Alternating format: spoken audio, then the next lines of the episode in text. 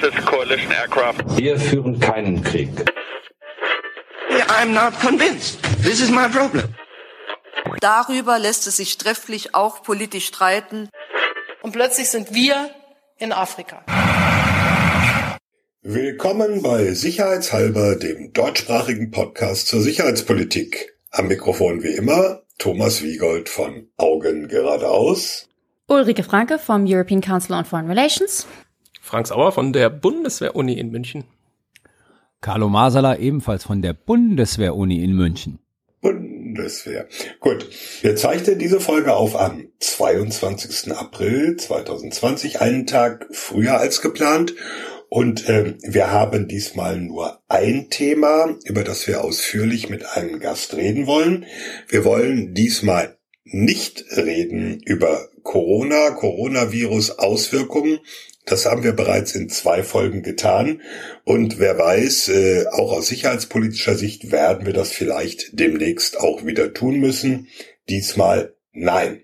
Ich hoffe aber, ihr seid gesund, äh, habt euch nicht infiziert, haltet schön Abstand, wascht die Hände und tragt womöglich auch noch Masken, was wir jetzt gerade natürlich vor dem Mikrofon nicht tun.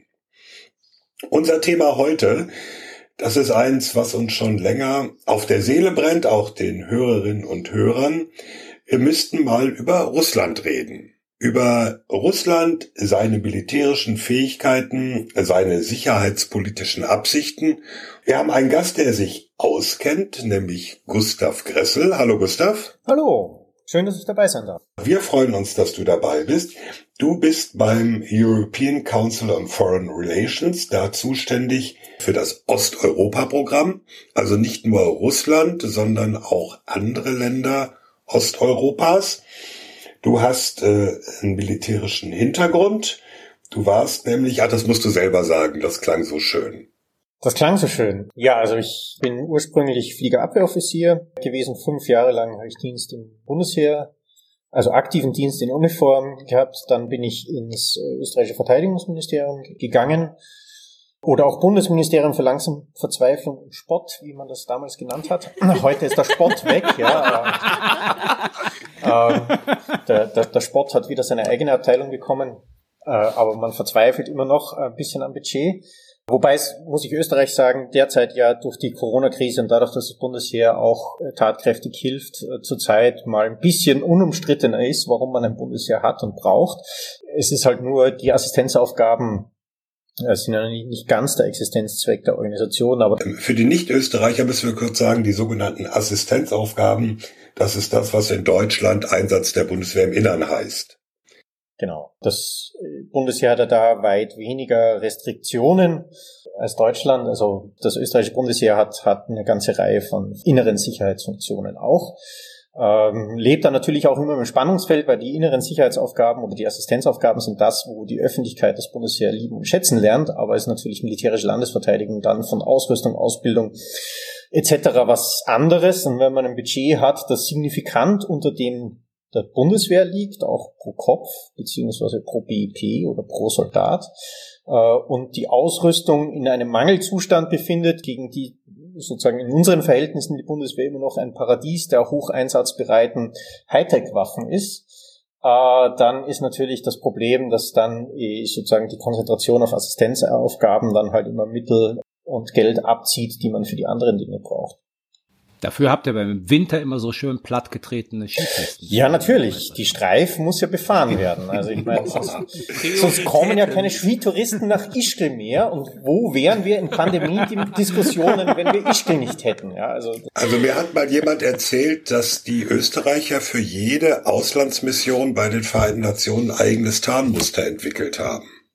Nö, wir haben irgendwie, wir haben 2000 2010, so um 2010 mal angefangen, Wüstentarnfa äh, einen Wüstenanzug ein, einzusetzen. Oder 2008 Chart, glaube ich, kam der, weil es wirklich in, in ganz kleiner Zahl, äh, weil die österreichische Uniform, die für unser mitteleuropäisches Klima gemacht ist, dann im Chart wirklich äh, ein Schwitzkasten ist. Wir haben uns ja lang dagegen geweigert, ein Flecktarnmuster einzuführen oder eine Tarnuniform einzuführen da war ich dann schon weg aus dem, aus dem, aus dem Bundesheer, war ich dann schon in Berlin und dann wurde ein, ein Flecktarnmuster mal eingeführt. Das gibt's aber nur, das habe ich sehr selten gesehen. Das gibt's entweder auch für Pressefotografen oder für, für schöne Fototermine äh, und für ganz, also, also sozusagen die, bis, bis das in der Truppe ausgehändigt wird, ja, da, da fließt noch viel Wasser die Donau hinunter. Also, Gut, äh, ehe wir uns jetzt in österreichischen Details verlieren, darüber können wir eigentlich mal eine, wir auch mal eine Sonderfolge Folge machen.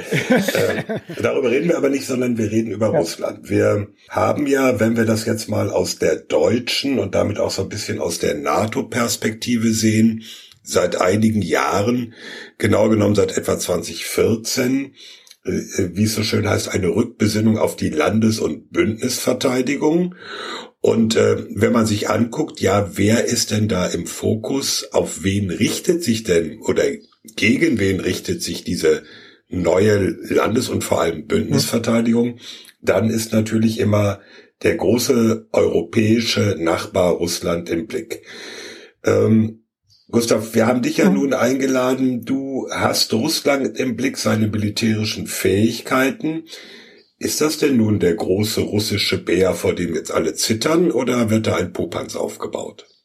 Das kommt sehr darauf an, aus welchem Auge man das betrachtet. Sieht man das Ganze aus Washington, dann ist natürlich die Stimmung gelassener, weil Russland nicht ein Konkurrent, der wirklich en par mit den USA steht, auch weltpolitisch nicht das Gewicht hat und, und sozusagen seine militärischen Machtmittel, desto weiter man von Russland weggeht, natürlich stark an Kraft verlieren. Wenn man das Ganze aus baltischer Perspektive oder aus polnischer Perspektive oder ich eigentlich auch aus deutscher Perspektive sieht, dann sollte man weit nervöser sein. Und wenn man das Ganze dann aus ukrainischer oder aus georgischer Perspektive sieht, dann ist man natürlich sehr nervös. Militärische Macht ist immer relativ, relativ zu dem, was man will und wen man im Visier hat.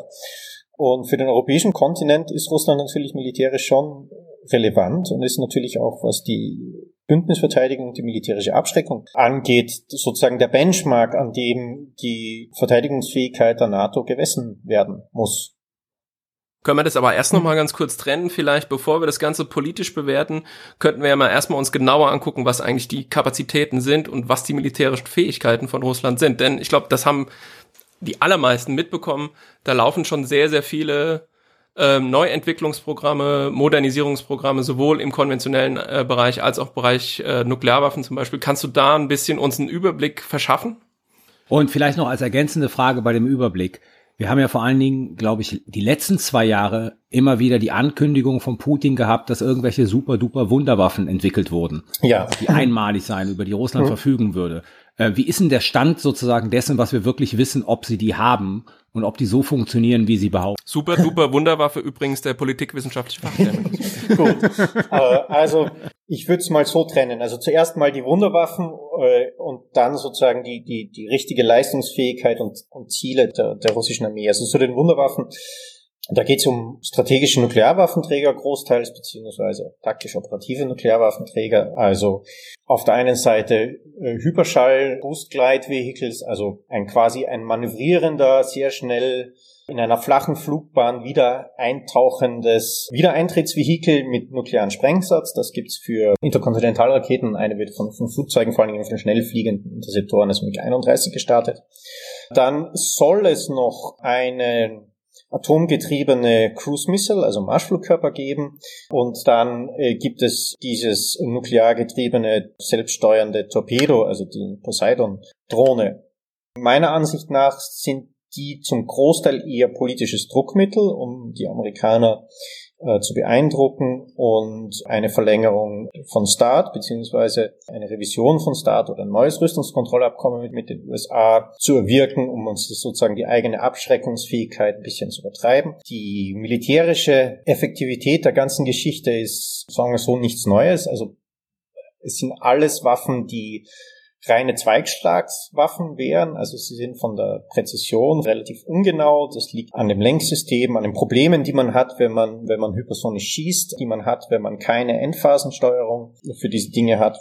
Wenn ich sozusagen im Zweitschlag einen Atomsprengkopf ans Ziel bringen will, das können die Russen mit ihren U-Boot-gestützten Interkontinentalraketen im Grunde schon jetzt. Und das ist sozusagen ein mit vielen Medienfanfare zelebriertes Gerät, das im Grunde militärisch von der Abschreckungsfähigkeit her wenig Neues bringt. Zudem muss man auch sagen, dass das im Grunde alles noch Versuchsvarianten sind. Also mm, äh, Punkt, ja. die, die Tests, die wir bis jetzt kennen, sind noch relativ vorläufig. Man ist im Grunde in der Einzelsystemerprobung. Äh, ich würde nicht darauf wetten, dass die im militärischen Ernstfall eine hohe Einsatzbereitschaft haben, weil so ein, so ein Raketentest passiert ja unter Laborbedingungen. Ja, und Laborbedingungen ist was anderes als ein militärischer Einsatz. In Laborbedingungen, da bereite ich das vor, da habe ich sozusagen ein steriles Testgelände, dann schieße ich das Ding ab.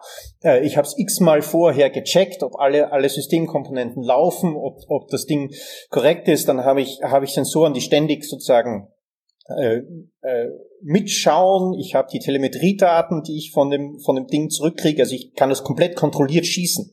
Dann schießt natürlich schön. Militärischer Einsatz heißt, um vier Uhr in der Früh geht der Alarm los. Wir werden angegriffen und dann muss eine übermüdete militärische Besatzung, nicht die, die Firmentechniker und nicht die, die Leute, die das Ding entwickelt äh, haben, sondern irgendwelche Soldaten, äh, die kurz darauf eingeschult werden, das Ding sozusagen rausfahren, über eine rumpelige Piste irgendwo in Stellung bringen, wenn es äh, straßenmobil sein soll und dann das Ding starten. Das ist eben sozusagen von der, von der Zuverlässigkeit des Gesamtsystems sind das andere Anforderungen als ein Testschuss.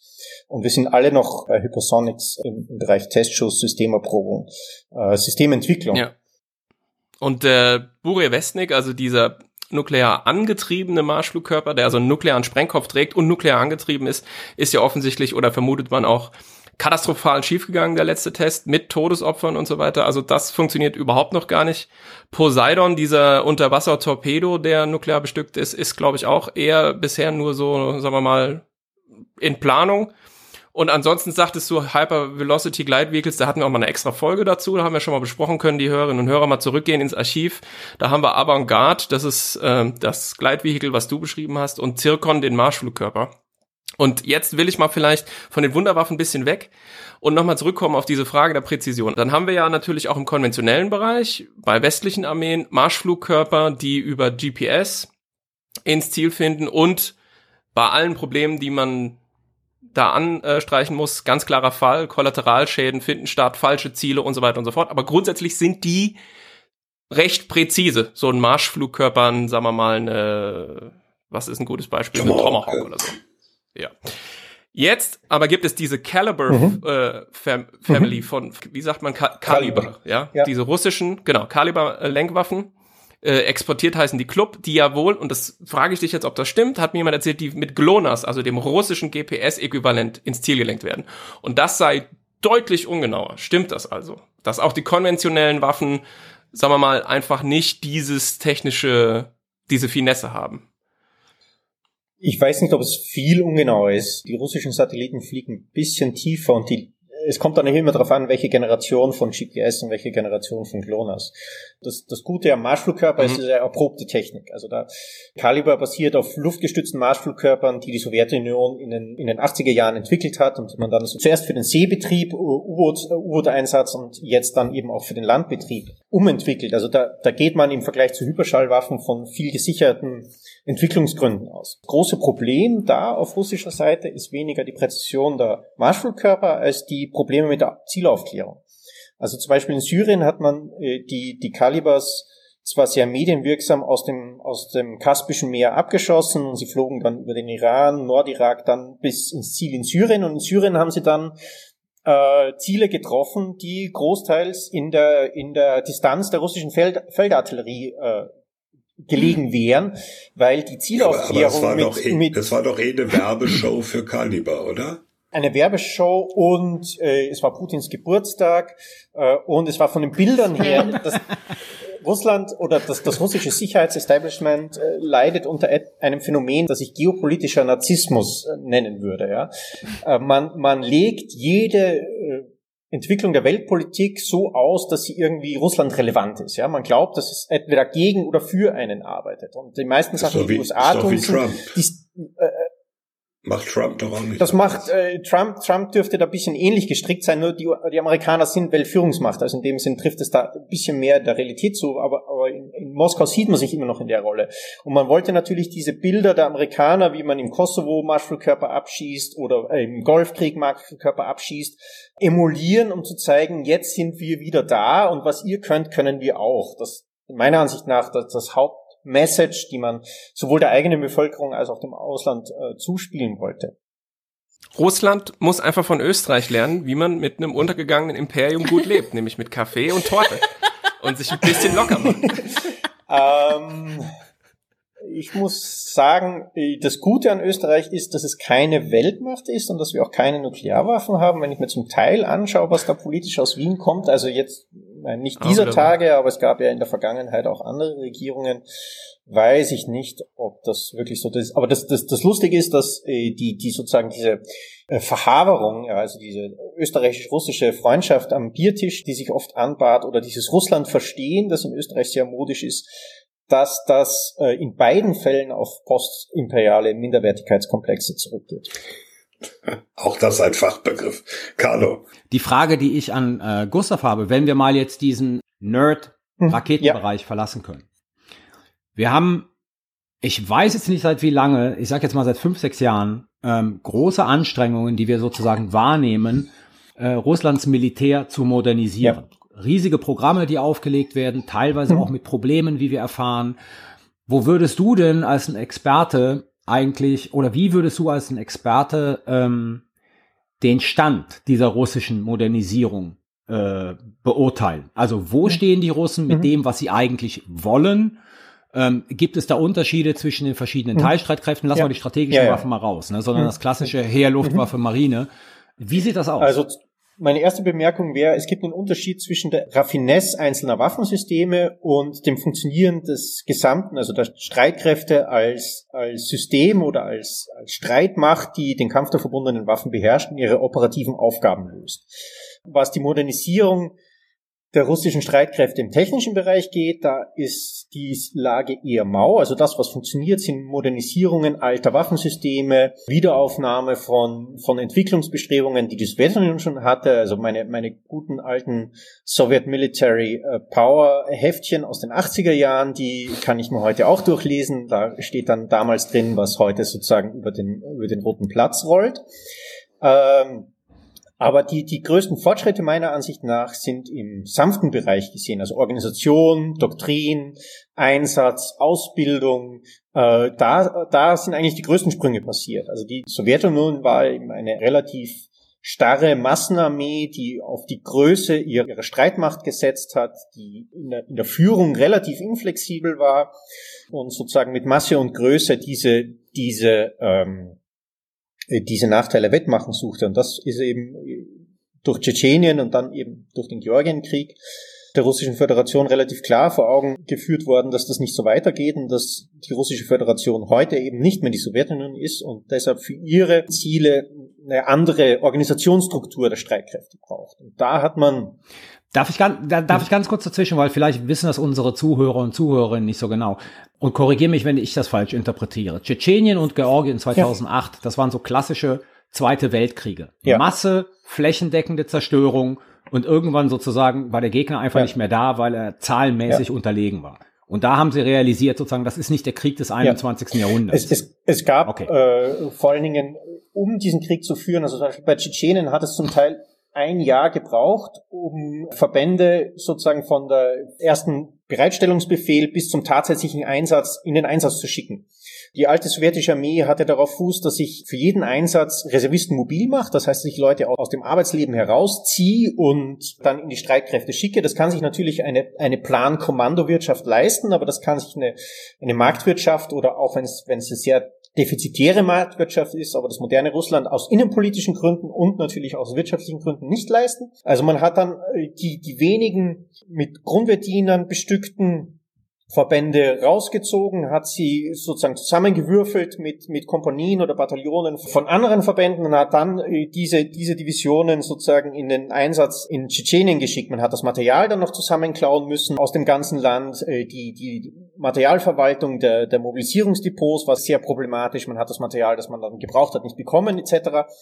Und alles in allem äh, war sozusagen von der, von der, von der Bereitstellung der Truppen Tschetschenien eine riesige Katastrophe. Georgien war dann sozusagen das zweite Problem. Man hat erstens gesehen, wie schnell sich ein Konflikt dann entwickelt, wie schnell sich die Chance bietet. Das war Das ursprüngliche Ziel war ja in Georgien sozusagen Saakashvili von der Macht zu stürzen. Also hier lehne ich mich jetzt ein bisschen heraus. Man hat das später natürlich verneint, aber das, äh, es gab schon Truppen, die oder Vorausabteilungen, die, die sich 40 Kilometer vor Tbilisi befanden. Also das, auch aus dem Ausmarsch her war das relativ klar sichtlich, dass es nicht nur um Südossetien geht, aber es hat dann einfach so lange gedauert und es war die Konfusion der russischen Truppen. Man hat dann sozusagen, manche Verbände sind weiter vorgerückt, dann hat man sie durch die eigenen Verbände beschossen, weil der Nachbar nicht wusste, dass das eigentlich eigene das sind, die vorrücken. Die Luftwaffe hat Einsätze auf die eigenen, eigenen Truppen geflogen, die Fliegerabwehr hat die eigenen Hubschrauber, die Verwundete ausfliegen, beschossen etc. Und in dem ganzen Chaos hat man sozusagen dem Westen dann fünf, sechs Tage Zeit gegeben, auf das Ganze zu reagieren und Sarkozy nach Moskau zu schicken und dann hat man sich sozusagen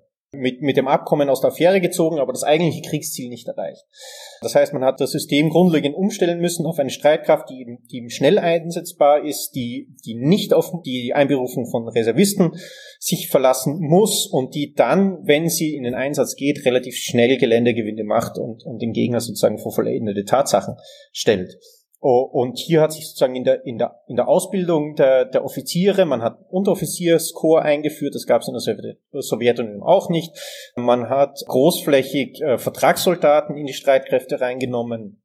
Man hat das ganze Karrieresystem, also wann jemand Offizier wird, was für Vorbildungen er braucht, äh, wie schnell er aufrückt, komplett umgestellt. Äh, hier hat sich enorm viel getan und das meiste, was wir sehen, ist, ist, äh, ist relativ effektiv. Also russische Offiziere, wenn man sich zum Beispiel anschaut, auch in, in, in Syrien, die die Wiederaufstellung der syrischen Armee hier über, über russische Militärberater lief. Und diese russischen Militärberater haben ja auch die, die Syrer nicht nur beraten, sondern sie haben sie de facto auch geführt. Also das, das Führungspersonal im, im syrischen Bürgerkrieg auf der syrischen Regierungsseite ist russisch. Ja. Ähm, die äh, haben das Handwerk schon beherrscht. Das muss man ihnen zugestehen. Und in dem Sinn äh, äh hat sich natürlich auch für, den, für die NATO sozusagen das Bedrohungsbild dahingehend gewandelt, äh, dass, äh, wenn sich eine Krise zuspitzt, die, die militärische Entscheidung relativ schnell fällt äh, und es dann relativ rasch gehen muss. Und wir haben uns auf unserer Seite immer darauf verlassen, dass sollte sozusagen sich in, in Russland ein politischer Wandel zum Negativen geben und sollte, sollte wieder Bedrohung werden, dann fahrt die russische Armee in den alten sowjetischen Schemen der Truppenbereitstellung auf. Und da haben wir dann Vorwandzeiten von einem halben Jahr, Vorwandzeiten von einem Jahr etc. Die müssen wir reagieren und das sind natürlich jetzt alles äh, Vergangenheit. Also, also Grund, Grundaussage ist nur, ist ja, es geht gar nicht so sehr um Material, Ausstattung, sondern es ist eine Organisationsfrage. Ja. Oder das ist eigentlich der, der größte Gamechanger in Russland militärisch gesehen. Ja. Wobei dann habe ich dann habe ich da eine Frage. Also äh, das ist ja interessant, wenn du quasi sagst, das ist letztendlich das, was relevanter oder vielleicht ja neuer ist. Mhm. Aber wenn mich nicht alles täuscht, hat doch Russland Militärausgaben von, ich glaube, sowas wie vier Prozent des äh, Bruttoinlandsprodukts. Ist ja. das korrekt? Ja.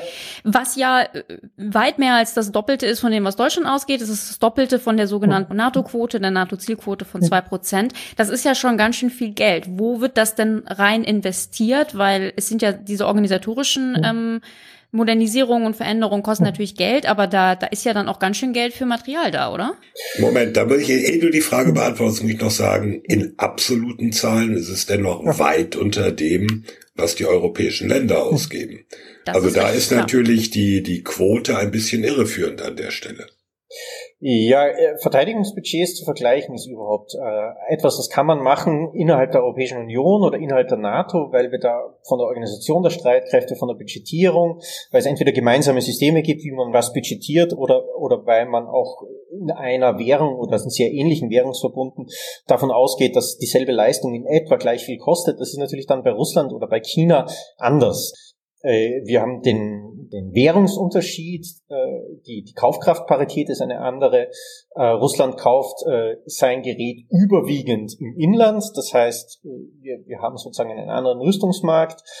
Ähm, das heißt, es ist nicht ganz vergleichbar. Ja, natürlich, Russland gibt sehr viel für Militär aus, wenn man sich auch im Prozentsatz der Staatsaufgaben angeht wobei die größten Budgetzuwächse in den letzten Jahren eigentlich in den Bereich innere Sicherheit, Überwachung der eigenen Gesellschaft äh, gingen. Aber Streitkräfte haben immer noch viel Mittel. Sie sind natürlich dann auch das äh, kann man vielleicht im ersten mit Frankreich vergleichen, wenn man sozusagen strategische Autarkie oder, oder rüstungstechnische Autarkie fährt, dann hat man natürlich auch im, im Bereich Rüstungsentwicklung nicht nur den, den großen Pfropfen Nuklearwaffen, sondern, sondern ähm, auch, auch die anderen Waffensysteme, wenn man alles von Grund auf sozusagen im eigenen Sud selber entwickeln will, dann sind da natürlich mehr Kosten drin Mhm, das ist ein wichtiger die, Punkt auch für die, die Europäer, die ja. Sind. Mhm. Und wenn man sich anschaut, ich meine, es gab einige Zeitbestrebungen, etwa Indien an Bord zu, zu holen für gemeinsame Entwicklungen im Bereich Fliegerabwehr, Marschflugkörper und äh, Luftkampfmittel.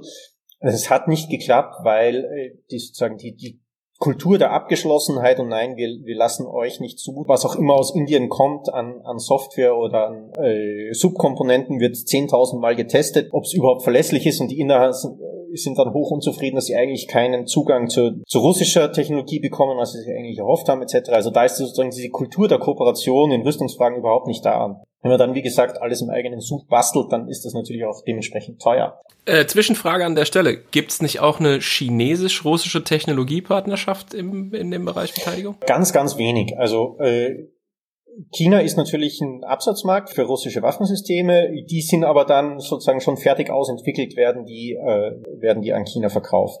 Es gab in den 90er Jahren Lizenzfertigungen, die wurden dann alle dazu verwendet, um dann auch sozusagen illegal Raubkopien gemacht. Das macht die russische Verteidigungsindustrie sehr ungern, weil sie eben weiß, dass alles nachgebaut wird in China.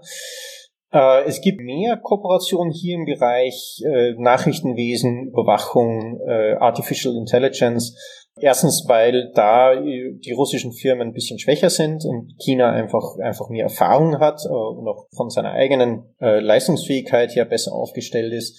Ähm, und weil das aus sozusagen aus Industriesicht ein bisschen unsensibler ist. Äh, aus russischer Sicht.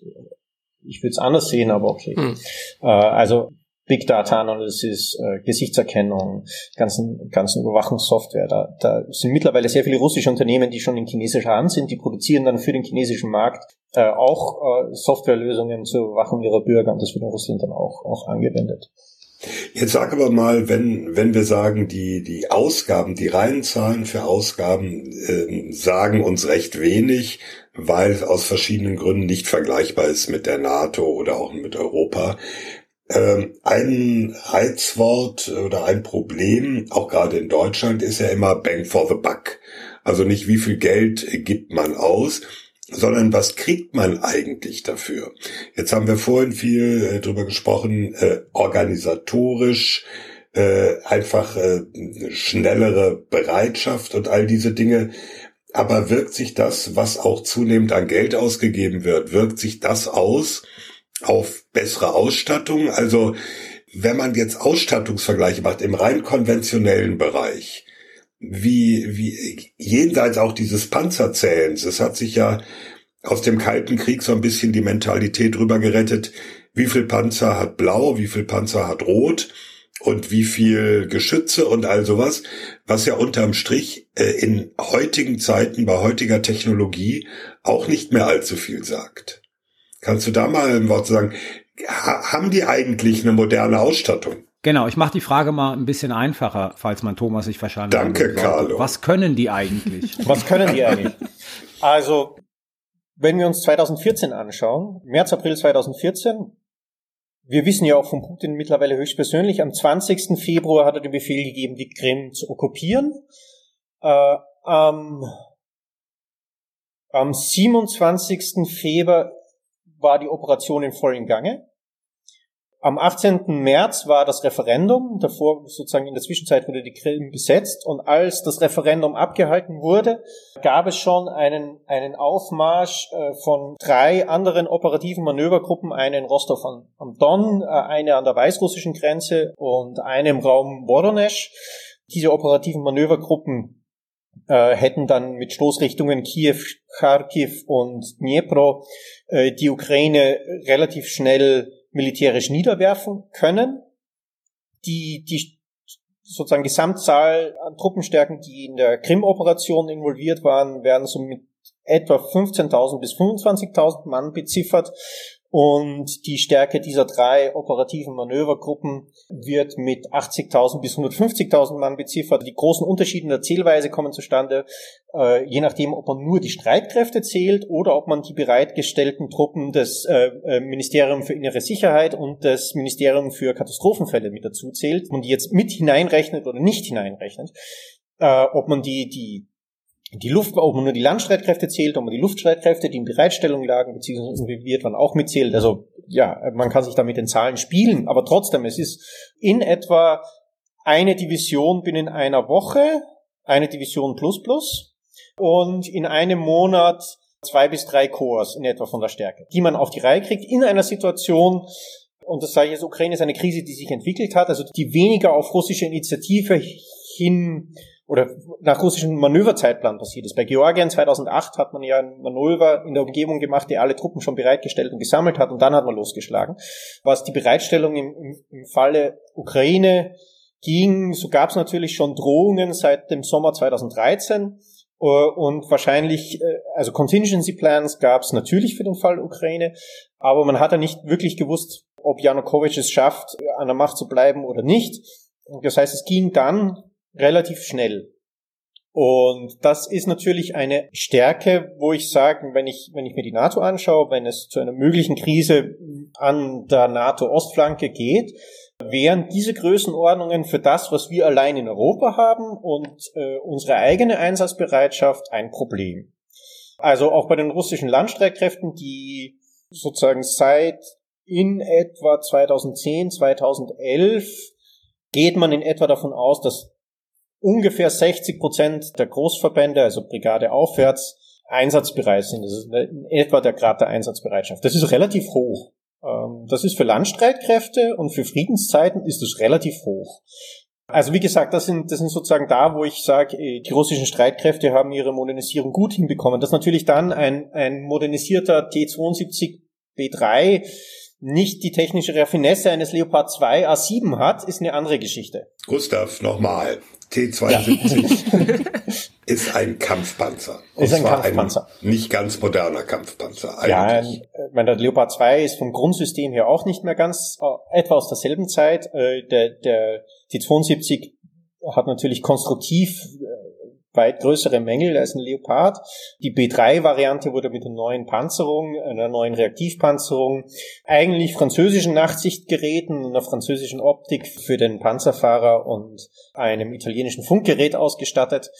What could possibly go wrong? Das kriegen wir in Europa, wenn wir es wollen, nicht auf den Zappen. Ähm, äh, übrigens, Reaktivpanzerung heißt, das sind so Platten, die explodieren. Genau, wenn da was drauf genau. liegt, explodieren die und wären damit sozusagen das Geschoss genau, Panzer. Äh, genau. Ich muss mal ganz kurz trotz Physikstunde mal eben eine Klammer aufmachen.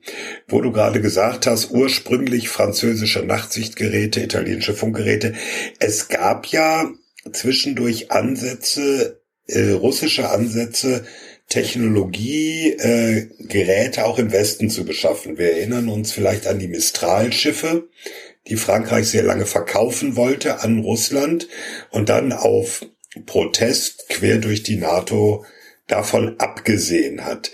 Äh, war das so ein Irrtum äh, aus russischer Seite oder war das ein Ansatz zu sagen, äh, die Zeiten haben sich geändert und äh, klar kaufen wir jetzt auch in Frankreich ein oder in Italien oder wo auch immer? Jeder Verteidigungsminister äh, hielt das ein bisschen anders und äh, Scheugers Vorgänger war da, der aus der Zivilwirtschaft kam, war da bisschen pragmatischer, was das, die Gerätschaften angeht. Das zweite Problem, und da komme ich dann auf die Mistral, äh, war, dass in vielen Bereichen die, die russische Rüstungsindustrie, wenn sie ihre alten sowjetischen Programme wieder hochgefahren hat, vor dem Problem stand, dass äh, sowjetische Produktionsmethoden einfach nicht mehr effizient und up-to-date waren und dass man in vielen Subkomponenten äh, Probleme hat, die auf derselben Qualität zu fabrizieren wie der Westen. Also zum Beispiel nehmen wir den Armata, also den äh, neuen, neuen russischen Kampfpanzer T-14 her. Auf den wollte ich auch noch. Der, kommen, der entstand ja schon in den 80er Jahren auf dem Reißbrett aus den, aus den sozusagen ersten Erfahrungen der Sowjetunion mit, äh, mit dem T-72 in, in Afghanistan, beziehungsweise mit Erfahrungen der Syrer des T-72s im, im Mittleren Osten, wo sie, äh, und äh, scheiterte zu einem guten Teil daran, dass einfach die, die sowjetische Fähigkeit, elektrooptische Systeme herzustellen, die mich, mich in die Lage versetzen, aus einem kleinen, also der T-14 ist ein Panzer mit, mit einem unbemannten Turm. Es gibt einen sicheren Besatzungsraum, wo Fahrer, Kommandant und Richtschütze sitzen und nur ferngesteuert oder quasi ferngesteuert über Kameras äh, den Panzer bedienen. Das ist das Problem, dass die Sowjetunion und auch das spätere Russland einfach keine Industrie hatte, die elektrooptische Systeme in, sowohl in der Qualität als auch in der, in der Zuverlässigkeit produzieren konnte, die in so einem Kampfpanzer unter militärischen Bedingungen, das heißt, das Ding fährt lange in großer Kälte, rüttelt, schüttelt, kracht, bumm, wird beschossen und beschießt andere. Das mir ermöglicht, sozusagen im Inneren dieser Fahrzeuge zu sitzen und das Ganze, das Ganze zu bedienen, weil das Konzept ist, das Konzept ist alt. Ja, und dann hat man sie eben im Ausland eingekauft. Also äh, Thales, das die, die Wärmebildgeräte für die, für die russische Panzermodernisierung hergestellt haben, die äh, verkaufen diese Dinge in, äh, in den Rest der Welt und das sind relativ, relativ robuste und, und kampferprobte Systeme und dann, dann kauft man einfach das zu. Bei äh, dem Mistral ging es vor allen Dingen darin, die, die russische Schifffahrtsindustrie, nachdem sozusagen der Markt sich öffnete und man jedes südkoreanische oder türkische Schiff kaufen konnte, ging einfach in den 90er Jahren flöten. Das zweite ist, dass ein Großteil der Schiffbauindustrie, äh, der Großschiffbauindustrie, äh, die sich erhalten hat, aus dem Raum eigentlich dann in der Ukraine beziehungsweise in der Krim beheimatet war. Äh, das heißt, das hat man als, als Industriestandort verloren. Uh, U-Boote hat man weitergebaut, da gibt es auch die entsprechenden Standorte, weil, weil die U-Boot-Flotten Nordmeer und Pazifik sich sozusagen im, im alten Russland noch beheimaten. Aber jetzt hat man das, das Problem gehabt, dass wenn man neue Großschiffe bauen wollte, also Flugzeugträger, amphibische Landungsboote, Kreuzer, Zerstörer, dass die eigene Industrie Verfahrenstechnik noch im Zweiten Weltkrieg stand. Viele Dinge, die die russische Flotte bis heute praktiziert oder die die russischen Werften bis heute pra praktizieren, lassen sich zurückzuverfolgen auf die sowjetisch-italienische und sowjetisch-deutsche Rüstungskooperation der 30er Jahre. Und das ist einfach verfahrenstechnisch nicht mehr up-to-date. Äh, die einfachste Variante, sozusagen fast forward, sich das Ganze abzuschauen, ist, man klingt sich irgendwo ein in ein Produkt, das funktioniert, schaut, wie die Franzosen Schiffe bauen und wie sie das betreiben. Und äh, Mistral wurde in so, äh, wurde ja in Gemeinschaftsproduktion gebaut, also manche Sektionen wurden in Russland gebaut, manche Sektionen des Schiffs wurden in Frankreich gebaut. Damit hat man Einblick nicht nur in die, in die technischen Pläne, sondern vor allen Dingen über die Produktionsweise. Wie bauen die Franzosen Großkriegsschiffe? Und das wollte man lernen. Dass die Mistral selber für, für russische operative Aufgaben eigentlich ein Overkill ist, ist eine andere Geschichte. Aber, aber das war wurscht, weil es ein Großschiff und man sieht, wie die, wie die einfach vorgehen, was man sich abschauen kann.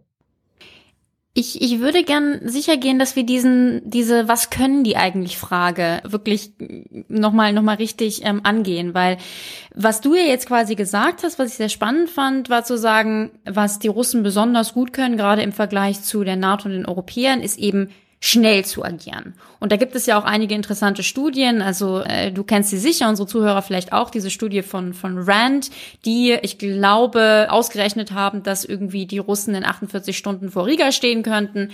Ähm, und dass eben die Gefahr immer ist, dass, dass die NATO äh, nicht in der Lage ist, quasi schnell genug zu reagieren. Was mich jetzt interessieren würde, es ist ja jetzt nicht zu erwarten, dass äh, morgen Russland sich entscheidet, irgendwie in Europa einzumarschieren. Ähm, wenn es zu einer tatsächlichen militärischen Auseinandersetzung kommen sollte, was wir alle hoffen, dass das nicht passiert, ist es ja eher so, dass sich das wahrscheinlich anbahnen würde. Was jetzt mal mehr so absolute Fähigkeiten angeht. Ähm, wie würdest du denn einordnen, wenn sich das jetzt länger anbahnt, wir, wir quasi wissen, dass etwas kommt, wie groß ist die Gefahr aus Russland tatsächlich für die NATO und gerade für Europa, was die tatsächlichen absoluten Fähigkeiten angeht? Weil man hat oft in den Diskussionen so den Eindruck, als sei Russland, der russische Bär ist zehn Meter groß und ich frage mich halt, in, inwieweit das stimmt oder wie viel hängt das nur davon ab, von dem, was du gesagt hast, nämlich, dass sie halt einfach schneller sind. Rand oder die Rand Corporation ist ein äh, konservativer US-Think Tank übrigens. Ja, da sind nicht nur Konservative dabei. Also da, da gibt es auch ein paar Schröderianer, also die, konser die konservativ, ja, konservativ finde ich jetzt auch. Sehr, sehr militärnah, würde ich eher sagen. Die hängen sehr stark ähm, ähm, an dem Pentagon. Sie hängen sehr stark am ja, Pentagon, ja. aber deswegen sind sie ziemlich konservativ. Darf ich die Frage von Rike, die ich total wichtig finde, um einen Aspekt ergänzen, weil wir damit sozusagen nicht ein neues Fass aufmachen, aber in der Diskussion drin sind, die wichtig ist. Gesetzt diesen Falles, den Rieke gerade eben skizziert hat, und aus irgendwelchen Gründen ist Washington nicht dabei. Wie sieht sozusagen mit den Fähigkeiten der Europäer aus, den Russen auf Augenhöhe zu begegnen und nicht sozusagen irgendwann mal die weiße Flagge hissen zu müssen. Das Problem ist, die Europäer bräuchten die Amerikaner eigentlich vom ersten Tag weg. Das eine ist mal äh, Sonderproblem nukleare Abschreckung. Aber lassen wir mal die nukleare Abschreckung außen vor. Auch dann gibt's in, in einigen Nischenbereichen, vor allen Dingen was, was Aufklärung angeht, was elektronische Kampfführung angeht, äh, was die, die elektronische Aufklärung angeht und was das Bekämpfen von Luftverteidigungssystemen angeht, einen akuten Bedarf an amerikanischen Systemen, weil wir einfach in Europa zu wenig oder keine, keine äquivalenten Waffensysteme haben. Also das kommt zum Beispiel Antiradarraketen gibt es nur mehr in wenigen Streitkräften in Europa. Die Briten haben diese Klasse von Waffensystemen 2013 äh, komplett aussortiert und die Briten sind jetzt eine der der besseren europäischen Armeen. Also da, äh, ja, die, meisten, die Bundeswehr hat, hat ja noch ein paar davon. Die Bundeswehr hat noch ein paar. Das Problem ist, äh, die, die AGM 88K gibt es in verschiedenen Varianten. Die Bundeswehr entwickelt jetzt gemeinsam mit den, mit den Amerikanern eine neue Variante, denn sozusagen die alten Varianten sind natürlich darauf ausgelegt, die stammen von der Konzeption noch aus dem Kalten Krieg, eine vergangene Generation von, von russischen Fliegerabwehrsystemen zu bekämpfen, was aus Sicht der expeditionären Kriegsführung ausreichend war, denn sozusagen Irakis, Syrer, wer auch immer schoss, äh, Gaddafi schoss ja mit diesen alten Russ sowjetischen Systemen herum. Da war kein Bedarf, äh, solange man Russland nicht als militärische Bedrohung gesehen hat, gab es in der NATO keinen Bedarf gegen die neuesten Systeme ein Systemgegenstück äh, zu entwickeln. Äh, wir haben weil wir in, in Bereichen Fliegerabwehr, in Bereichen Artillerie, indirektes Feuer stark zurückgebaut haben, da extreme Fähigkeitslücken, die, die sozusagen, die jetzt im, im Grundgegenüberstellung, wie viel Panzer hast du, wie viel Panzer habe ich, wie viel Soldaten habe ich, wie viel Geld hast du, wie viel Geld habe ich, kommen diese Fähigkeitslücken nicht so zum Tragen. Und die würden eine, eine Operationsführung, also jetzt Verteidigung, Verzögerung äh, gegen, gegen Russland aus europäischer Sicht auf sich allein gestellt irrsinnig schwer machen. Ähm, äh, dann kommt natürlich immer darauf an, wie sich die Situation aufschaukelt. Wenn Europa äh, in einer Krise die Zeichen der Zeit erkennt, die eigene Einsatzbereitschaft hochfahrt äh, und entsprechende Vorvorbereitungen trifft, also anfängt Gerät zu disponieren, Munition zu äh, disponieren, äh, dann auch frühzeitig äh, Truppen verlegt, äh, dann würde ich mit sozusagen amerikanischer Unterstützung in Einzelsegmenten der NATO schon zutrauen, einen russischen Vorstoß zumindest zu verzögern und den, den, äh, den zumindest so großen Schaden zuzufügen, dass ich, dass ich davon ausgehen würde, dass, dass, dass Putin die militärische Karte auch nicht einsetzt. Und mit, mit amerikanischen Reserven, die dann über den Atlantik sozusagen verschifft werden und aufwachsen, wären wir in der Lage, die Sache zu beherrschen. Das Problem ist natürlich, das setzt, hat viele Voraussetzungen. Also erstens, dass man auf die Frühwarnzeichen hört, dass man militärisch hochfahrt, dass dann nicht gesagt wird, nein, wir dürfen Russland nicht provozieren, wir können jetzt den baltischen Raum nicht militärisch verstärken, etc. bla bla. Da, da gibt's viele Unwägbarkeiten, wo ich sage, die Krise kann in die eine und die andere Richtung gehen die RAN, die, die haben verschiedene Teams, einmal vor einem Gefechtssimulator gestellt und dann einmal die Russen, einmal die, die NATO spielen lassen und, und sozusagen geschaut, welche Möglichkeiten sie haben. Also diese Studie ist nicht schlecht gemacht und ich habe mit denen auch dann Einzelheiten und Details durchgebracht. Also die haben sich da schon relativ viel Gedanken gemacht, wie so eine Krise ablaufen würde, wer wann wie bereitstellt, verlegt. Und diese Verwundbarkeit auch aufgrund der langen Versorgungswege und des Ostseeraums, der sozusagen das, das Hinterland abschneidet, der ist natürlich da. Äh, die Geschichte ist die, äh, selbst wenn die Russen das Baltikum überrennen in, in zwei, drei, vier, fünf Tagen, was geschieht dann? Einigen wir uns auf eine Operation zurückzugewinnen oder haben wir ein anderes Minsk-Format jetzt über das Baltikum und, und, und reden uns irgendwie raus. Und also da hätte dann natürlich die NATO schon dann sozusagen die Aufwuchskräfte, um dem Ganzen wieder Herr zu werden. Ob wir das wollen mit dem gegenwärtigen amerikanischen Präsidenten und so wie die Lage in Europa ausschaut, ist, ist eine, eine ganz andere Geschichte. Jetzt sind wir schon vom, ähm, was kann Russland relativ weit in diesem Bereich, was will Russland äh, vorgedrungen. Ich, ich will noch mal, um, um das da jetzt dann auch wirklich sozusagen tiefer reinzugehen, eine Vorbemerkung machen. Und zwar fand ich das einfach extrem ähm, erhellend, was du gesagt hast, äh, mit Blick auf die Mängel bei diesen elektrooptischen äh, Komponenten beim T-14 Armata-Panzer.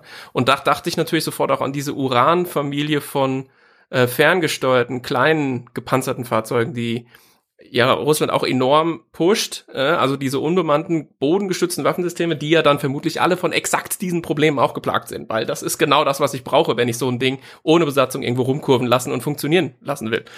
Und auch an die SU-57 habe ich kurz gedacht, also quasi dieses Stealth-Jet äh, der, der neuesten Generation, der wohl auch sozusagen von Problemen geplagt ist. Also wir haben verstanden sozusagen einmal diese die nuklearen Wunderwaffen, die lassen wir noch mal ganz kurz beiseite, aber auch sozusagen das konventionelle Hightech-System oder die, dieser konventionelle Hightech-Komplex ist von Problemen geplagt, aber das Militär ist mobilisierungsfähig, ist handlungsfähig, ist schnell, äh, ist gut ausgebildet, ist schnell dabei, wenn, wenn es notwendig ist. Und eine Frage jetzt so an dieser Schnittstelle zwischen Können und Wollen ist so dieses, was ganz viel im Westen ja auch so rumgekickt wird, so an Begrifflichkeiten. Zum Beispiel gibt es ja immer dieses, diese berühmt-berüchtigte Gerasimov-Doktrin. In meinem Twitter ist so ein ganzes Meme, sich darüber quasi lustig zu machen, wie bekloppt und abgegriffen sozusagen dieses Reden von der Gerasimov-Doktrin noch sei. Und so ein, so ein ähm, Beispiel, was ich kenne aus meinem Feld, wo es viel um Nuklear geht, ist eben auch diese, diese sogenannte Escalate to De-Escalate-Doktrin. Also die Vorstellung, dass Russland aufgeschrieben hat, wir in diesem auch von dir skizzierten äh, Szenario, auch wieder Baltikum, ja, wir setzen sehr, sehr früh in so einem Konflikt, also wir, Russland, äh, eine kleine Nuklearwaffe ein, um im Prinzip maximale Entschlossenheit zu demonstrieren. Wir eskalieren sozusagen sehr früh, sehr hoch bis auf die nukleare Ebene, um damit sozusagen den Konflikt insgesamt zu deeskalieren, also sozusagen der NATO die Luft rauszulassen, zu sagen, guckt mal, wie entschlossen wir sind, ihr könnt quasi gar nichts machen.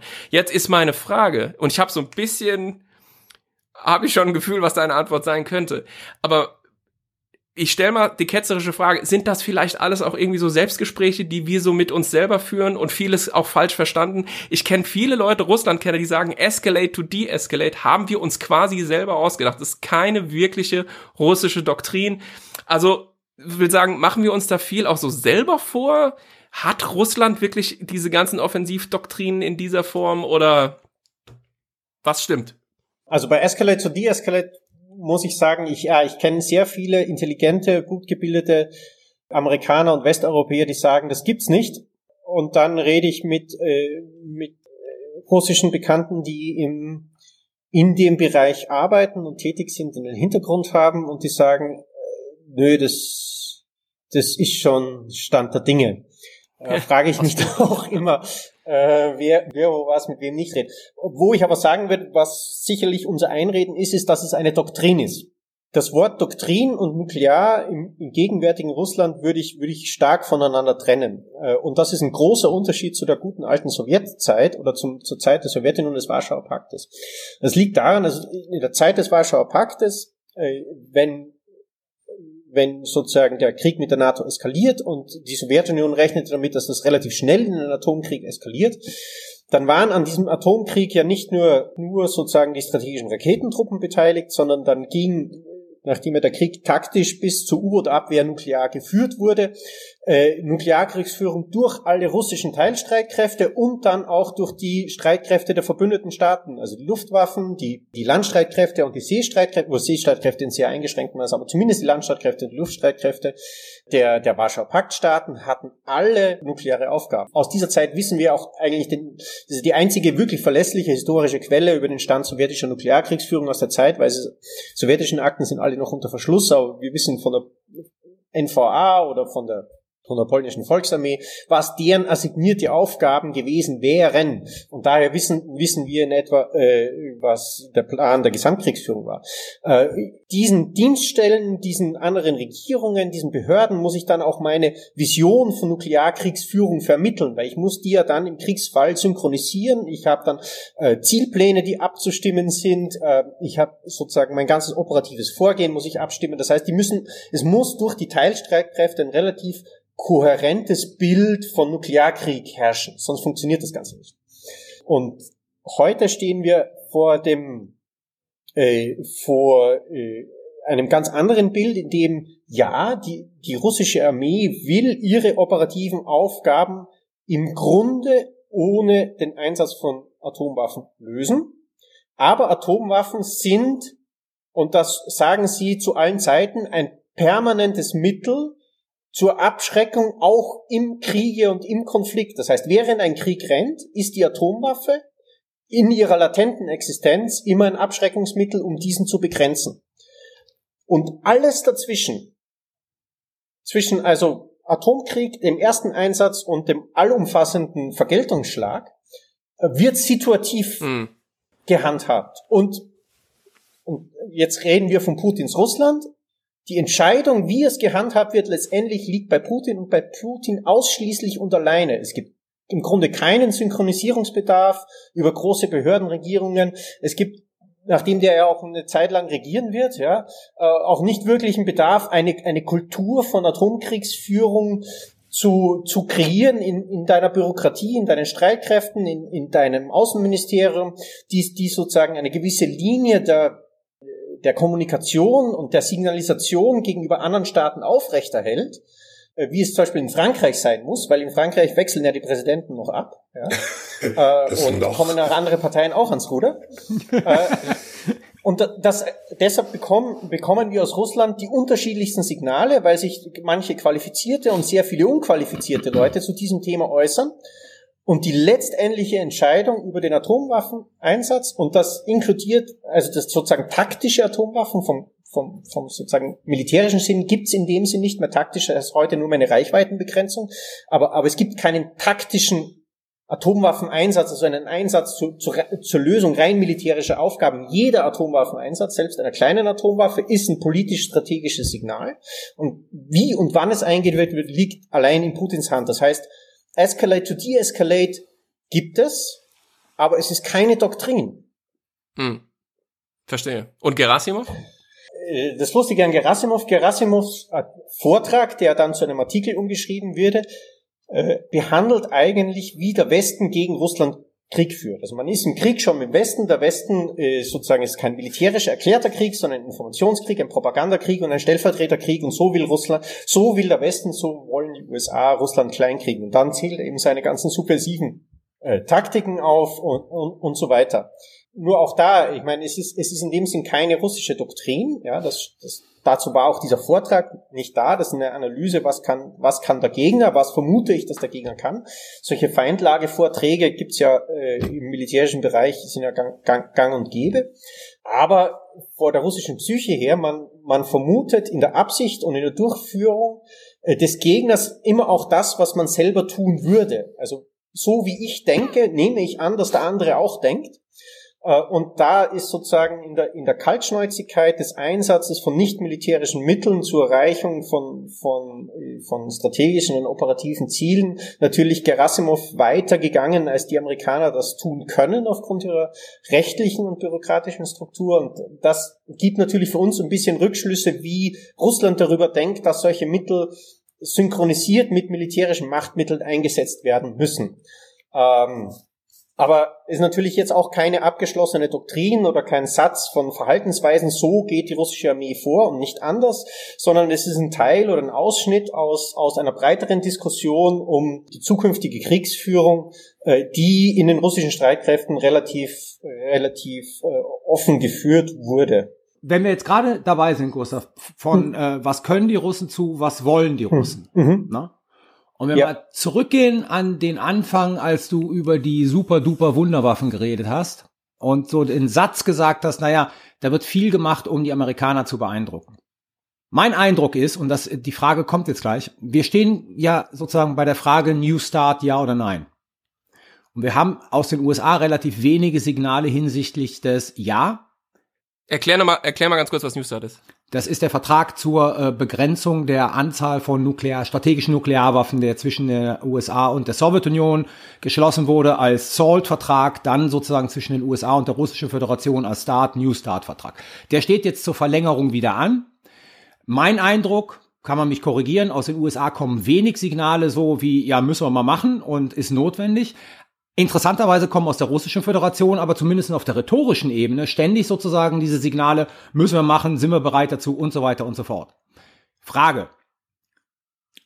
Die Super-Duper-Waffen, von denen du ja gesagt hast, dass viele da die Probleme haben, ist das auch mit Blick auf eine mögliche Verhandlungsmasse mit Blick auf New Start zu sehen? Erstens. Zwei, zweite Frage, die dann, dann kommt, sind die Russen rhetorisch so sozusagen offen mit Blick auf New Start, weil sie es sich leisten können, weil die Amerikaner momentan überhaupt nichts sagen. Also haben die Russen Interesse an einer Verlängerung von New Start? Äh, ja, aus, aus russischer Sicht gibt es meiner Ansicht nach sogar ein ernstes Interesse an der Verlängerung New Start. Ähm, äh, zwei Gründe. Das eine ist, Russland lebt immer noch in der sozusagen Welt des Kalten Krieges oder in der Welt, in der der Hauptfeind und der einzige Feind die USA ist, der große Feind die USA ist. Das heißt, für Russland, Russland definiert strategische, globale strategische Systemstabilität als, als Funktion amerikanisch-russischer Rüstungskontrolle und strategischer Abschreckung. Für Washington gilt das nicht. Der, der, der große Hauptgegner ist, ist China und strategische Stabilität wird in erster Linie ist eine Funktion des, des Chines, der chinesisch-amerikanischen Abschreckung und alles andere ist dann Subfunktion. Ja. Äh, und in dem Sinn wollen die USA, bevor sie irgendwelche Signale äh, aus China haben, sich nicht mit Russland an etwas binden, was ihnen dann in Bezug auf China die, die Hände verbindet. Ähm, in dem Sinne natürlich kann sich Russland dann ein bisschen auch, um die, die Friedensbewegten zu beeindrucken, äh, aus dem Fenster legen rhetorisch. Es gibt aber meiner Ansicht nach eine ernste Grundsorge im russischen Sicherheitsapparat, nachdem dort die, die amerikanischen Rüstungsfähigkeiten und vor allen Dingen der amerikanische Rüstungswille immer überschätzt wird. Also für Russland sind die USA immer größer, stärker, mächtiger und bedrohlicher und gefährlicher, als sie es eigentlich sind natürlich die Sorge, dass wenn die Amerikaner ihre Wirtschaftskraft und ihre, ihre, ihr Vermögen der Produktion von Nuklearwaffen wieder voll hinter, mit voller Energie hinter, hinter ein Kernwaffenprogramm schmeißen, dass sie dann nicht mehr mitkommen. Und dass das im Grunde die, und das ist sozusagen das, das, die letzte, die letzten zwei Mantras russischen Großmachtdenken ist nukleare Abschreckung, die Parität mit den USA und der UN-Sicherheitsrat, ja. Dass dann dieses eine große Mantra wegbricht. Ja, man ist nicht mehr auf dem Level von Parität, strategischer Parität mit den USA. Äh, und das, das New Start würde diese Parität festschreiben. Was auch immer mit China passiert, das ist, ist nicht in Moskaus äh, Relevanzhorizont, aber es würde diese Parität festschreiben. In dem Sinn wollen sie das. Also wir haben jetzt gelernt, die Stärken und die Schwächen militärisch ähm, wir haben begonnen darüber zu sprechen, ähm, nicht nur was Russland kann, sondern auch was Russland will. Und du hast ja Putins hervorgehobene Stellung sehr schön klar gemacht. Das heißt, was Russland will, ist in großem Maße deckungsgleich mit dem, was Putin will. Und ähm, ich fand vorhin einige Dinge sehr bemerkenswert, die du gesagt hast, so mit Blick auf Perzeption äh, des Gegners, Perzeption von Bedrohung, auch so dieses, ich interpretiere in bestimmte Handlungen hinein, was ich aufgrund vielleicht sozusagen eigener Handlungsvorstellungen äh, selber tun würde und, und schließe darüber dann Schlüsse über, über das Gegenüber. Und deswegen jetzt so ein bisschen auch die Frage wieder, also wenn ich es auf einen Satz reduzieren müsste, würde ich sagen, wie ernsthaft ist die Bedrohung jetzt wirklich? Also wir wissen jetzt, was militärisch äh, sozusagen Phase ist, aber wir rätseln so ein bisschen, was, sag ich mal salopp, dieser Putin denn jetzt wirklich will. Und da ist mein Gefühl, dass es doch viele gibt, die, glaube ich, äh, dazu neigen, äh, Putin und äh, seine Ambitionen zu groß zu skizzieren. Also ich habe das verschiedentlich auch im, im, im Podcast schon gesagt. Mein Eindruck ist, abgesehen jetzt von diesen Dingen, die du genannt hast, wir wollen als gleich äh, sozusagen berechtigt behandelt werden und wir wollten eigentlich immer noch diesen Weltmachtanspruch uns zugestanden sehen. Ich habe den Eindruck, Putin ist jetzt eigentlich in dem Sinne kein großer Stratege. Ich habe den Eindruck, er nutzt so jeden sich öffneten Raum, um, um halt zu spoilern und sozusagen den Westen auch zu äh, Piesacken, ja. Ähm, aber wenn ich es jetzt mal wirklich ganz arg zuspitzen würde, ich habe jetzt nicht den Eindruck, da liegen irgendwie sozusagen die Pläne für die Eroberung Westeuropas so in der Schublade, ja, die und sozusagen das ist alles das Long Game, so dass dann Putin in seinem 34. Amtsjahr sozusagen irgendwie Portugal einnimmt. Also und insofern muss ich sagen sozusagen, also wie verrückt Frank, müssen wir uns das, denn, denn wirklich ja machen? Das, nein, nein, aber das naja, behauptet ja nein, keiner nein. in der Diskussion, dass das für, für Westeuropa eine Bedrohung ist. Naja. Oh doch, Naja. oh doch, auch für Westeuropa. Also über Baltikum, Wer? Ukraine, Ja, Baltikum, Georgien. Ukraine. Ja, nee, klar. nee, alles klar, das will ich ja gar nicht in Abrede stellen. Und dass man da auch so natürlich sozusagen handeln muss dahingehend, will ich überhaupt nicht in Abrede stellen. Aber sozusagen muss man dann so weit gehen zu sagen, ja, äh, sozusagen auch, auch Westeuropa. Und die Bedrohung ist im Prinzip en par mit der Bedrohung, wie sie im Kalten Krieg wahr, wahrgenommen wurde. Und da scheint mir doch, also das sch- erschließt sich mir zumindest aus der gegebenen militärischen, doktrinären, politischen Situation nicht. ist eine, ist eine spannende Frage, das ist eine wichtige Frage. Also ich, ich sozusagen, ich, ich eskaliere sie mal von unten auf. im Prinzip, wenn man sich die Einsatzplanung und wenn man sich die Vorbereitung, wenn man sich die sozusagen die Kriegsspiele, von denen wir wissen, wenn man sich die Manöver anschaut, die die russische Armee macht, äh, dann war bis 2014 immer und auch sozusagen auch die, die, die, Diskussion in den Streitkräften, der, der Haupteinsatzfall der, der russischen Streitkräfte äh, im Kriegsfall die Ukraine zu erobern und den Westen davon abzuschrecken, in diesen Eroberungskrieg sich einzumischen. Das war die Hauptaufgabe der russischen Streitkraft. Für das wurden die Verteidigungsreformen gemacht. So, dann verlief 2014 anders als geplant und man ist jetzt im Donbass, man hat sich zuerst überschätzt und dann gesehen, dass man, dass man die Ukraine falsch eingeschätzt hat, etc. pp. Lange Geschichte. Aber das Grundkonzept äh, der russischen Streitkräfte und auch der neuen Rüstungsplan ist immer noch äh, ein regionaler Konflikt an der Ostflanke, die USA davon abzuschränken, in diesen aktiv einzugreifen und sie für diesen größtmögliche Handlungsfreiheit zu bewahren. Die Ukraine sehe ich nicht vom, vom Tisch der Opfer verschwunden. Äh, die Ukraine hat dazugelernt und ist stärker geworden. In dem Sinn äh, hat Russland auch ein bisschen nachgezogen. Am Tisch der Opfer ganz oben steht auch möglicherweise Weißrussland. Man weiß nicht, wie es mit Lukaschenko weitergeht, aber es geht in erster Linie um die Nicht-NATO-Peripherie aber man will sofort die NATO abschrecken, sich in so einen Konflikt einzumischen. Da kann man jetzt sagen, eigentlich aus Berliner Sicht so weit so gut, was haben wir in der Ukraine verloren? Das Problem ist, wie gesagt, dieser, dieser geopolitische Narzissmus äh, der russischen Sicherheitseliten, der zum Teil sehr abstruse Züge annimmt. Also jeder, jeder Politiker, weiß Gott was, am, Maidan war es äh, John McCain, dann gab es eine, eine, eine, Politikerin aus, aus den USA und ich glaube Marie-Louise Beck war auch am, am Maidan. Ja, und das, das wurde sozusagen, und das, das ist jetzt nicht nur Propaganda, das war in Russland das klare Signal, dass der Maidan gesteuert ist aus USA, Deutschland und, äh, und Skandinavien. Dasselbe gilt für die russische Opposition. Und hier, wenn man die 2014er Militärdoktrin durchliest, die, die, die Sicherung des Regimes und Bedrohungen der inneren Sicherheit sind ein, ein Anlassfall oder ein, ein, ein Planungsfall der russischen Streitkräfte, also Regimesicherheit. Und die Bedrohung für Regimesicherheit, die geht nicht aus, aus der Ukraine oder aus Weißrussland ab. Die Bedrohung für Regimesicherheit kommt natürlich aus dem Westen, aus Europa. Und hier spinnt sich der Kreml oft in sein eigenes Narrativ hinein, dass sozusagen der subversive Krieg gegen ihn selbst am vollen Gange ist und dass man Mittel der Abschreckung inklusive militärischer und, und inklusive nuklearer Abschreckung braucht, um den Westen davon abzuschrecken, diese Politik der Destabilisierung des eigenen Raums weiter voranzutreiben, die großteils eine Chimäre ist. Und da ist das Problem, dass wenn sich hier eine Krise ergibt äh, und wenn sich, äh, wenn sich hier ein Konfliktfall mit Russland ergibt, zuerst ein politischer Konflikt, dass sich dann der Westen oft aus, aus seinen eigenen Anschuldigungen nicht rausreden kann. Äh, wir werden in Russland für Dinge verantwortlich gemacht, für das Existieren einer Anti-Putin-Opposition, für äh, die, das, das Grundbedürfnis vieler Russen in einem anderen politischen System zu leben, für die wir eigentlich nichts können.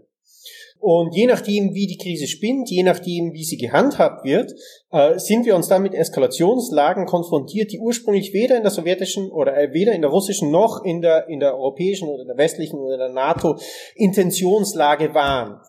Deshalb, auch wenn ich jetzt keiner bin, der sagt, die Russen wollen äh, die NATO in vier Tagen in den Atlantik werfen, äh, aber sie, sie bereiten sich für Eskalationslagen vor, die über einen, sozusagen, über einen Konflikt um Weißrussland oder einen Konflikt mit Lukaschenko hinaus wollen. Und sie sehen uns als latente Bedrohung ihrer eigenen Regimesicherheit an. In dem Sinn, äh, müssen wir ihnen nicht nur im Dialoge signalisieren, dass wir es anders meinen, weil das Problem ist, unseren Dialog nehmen sie nicht ernst, sondern wir müssen auch vorbereitet sein, dass sie was anders sind.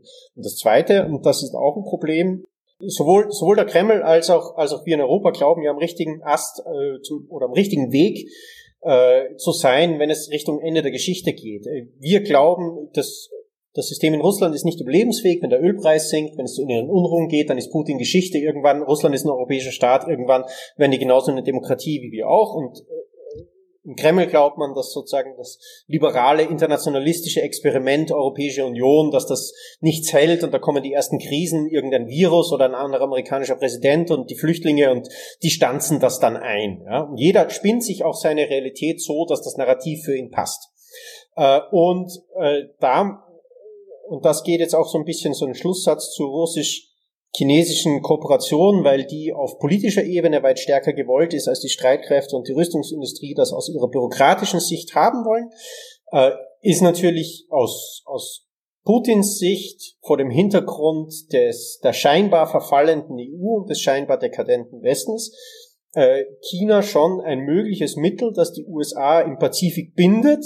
Und dann ergeben sich in der Zukunft Optionen, die jetzt noch nicht konkret absehbar sind, die sich aber in 20, in 10 Jahren auftun könnten, die dann eine russische Machtausübung über die Nachbarschaft hinaus ermöglichen. Das ist noch Zukunftsmusik. Ich sage nicht, dass sie das für morgen planen, aber das spinnt in den Hinterköpfen der Leute mit in dem Sinn sollte man beobachten, was sie tun und treiben und sich entsprechend vorbereiten.